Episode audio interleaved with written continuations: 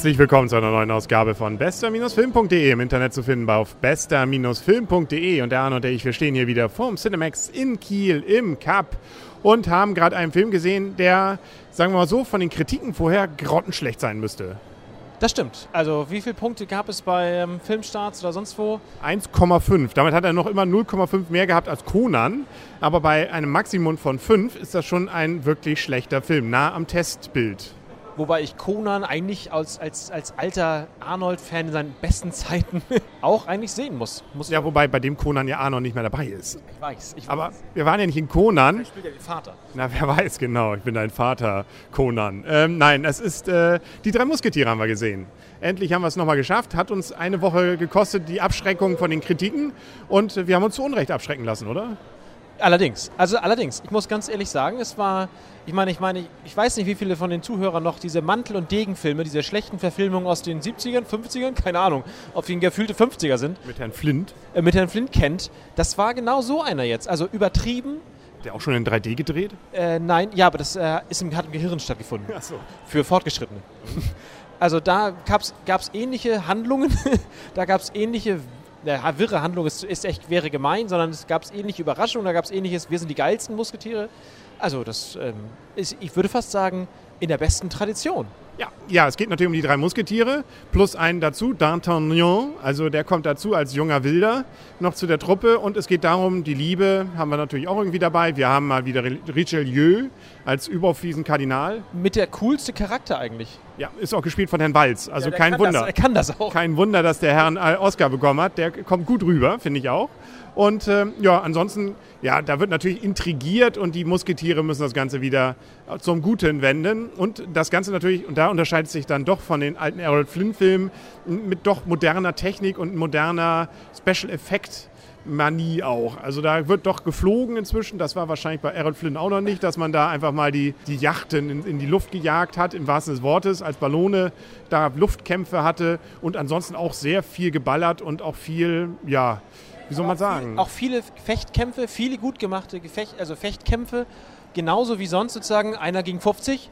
Also ich fand es wirklich, das, also ich meine, klar hat sich das entwickelt, ganz klar. Auch zu mehr Action hin, ohne Frage. Aber sonst fand ich das, ist das einfach ein, wirklich ein traditioneller Film. Um, ein Spaß, ein Abenteuerspaß allerdings, sozusagen. Allerdings. Ja. Und mit guten Schauspielern, vielen guten, äh, fast schon, ähm, ja, also ich glaube, die sind teilweise schon fast überfordert, aber von Jokovic, Jokovic. Sah gut aus und. Wie immer und war auch sehr diabolisch gut, böse. Ja, wobei man nie weiß, war sie jetzt nur verrückt oder war sie jetzt wirklich diabolisch. Ja, ich fand sie gut auf jeden ja. Fall. Gut in ihrer Rolle. Orlando Bloom hatte nur eine kleine, war auch gut. Ich habe seinen Bogen vermisst. Ja. Til Schweiger war dabei. Er hat nur ganz, ganz, ganz kleine, kleine Rolle. Rolle. Also keine Abschreckung. Es ist nicht Coquevin 2 oder sowas. Oder hier kein Uhr, 2 Uhr Hasen, sonst was. Nein, also er hat eine ganz kleine Rolle. Liegt vielleicht auch daran, der Film wurde ja größtenteils in Deutschland gedreht, nämlich in Bayern. Wir sehen also. Das ist der Quotendeutsche. Ja, Genau. Also es wurde eben größtenteils eben dort, äh, gerade so die Schlossszenen und sowas hat man wohl dort entsprechend gefilmt. Ich habe auch immer in den Hintergrund geguckt, ob man da irgendwas so von der bayerischen, mal so ein bayerisches Kuhdorf sieht oder sowas. Haben sie schön rausgeschnitten, also sieht man nicht. Naja, man sollte hoffen, dass sie darauf geachtet haben. Ja, das ist, haben sie gut gemacht, denke ich mal.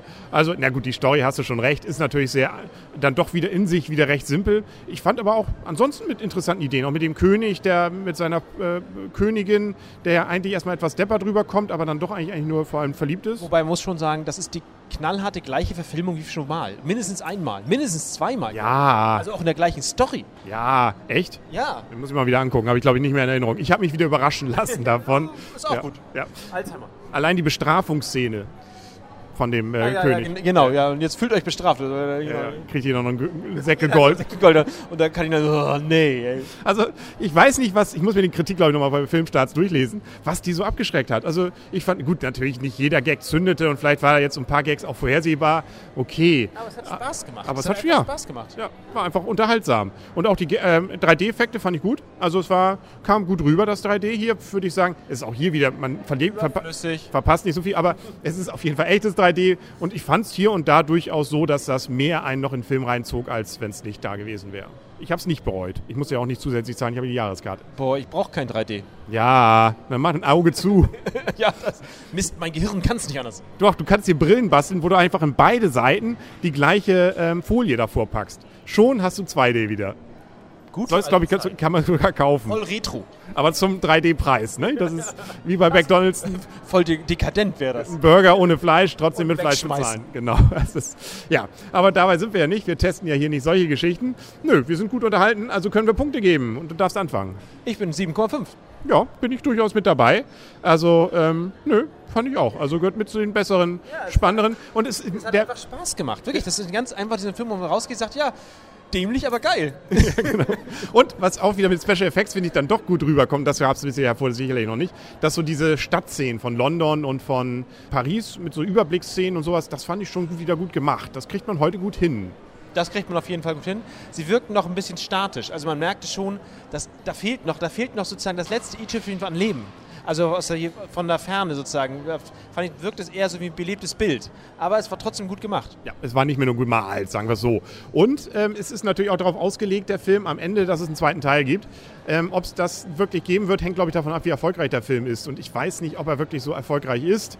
Wir haben unser Scheffelchen dazu getan, das zu sagen, dass man den Film durchaus gucken kann und man sich nicht abschrecken lassen sollte. Aber vielleicht haben wir einfach nur keinen Geschmack.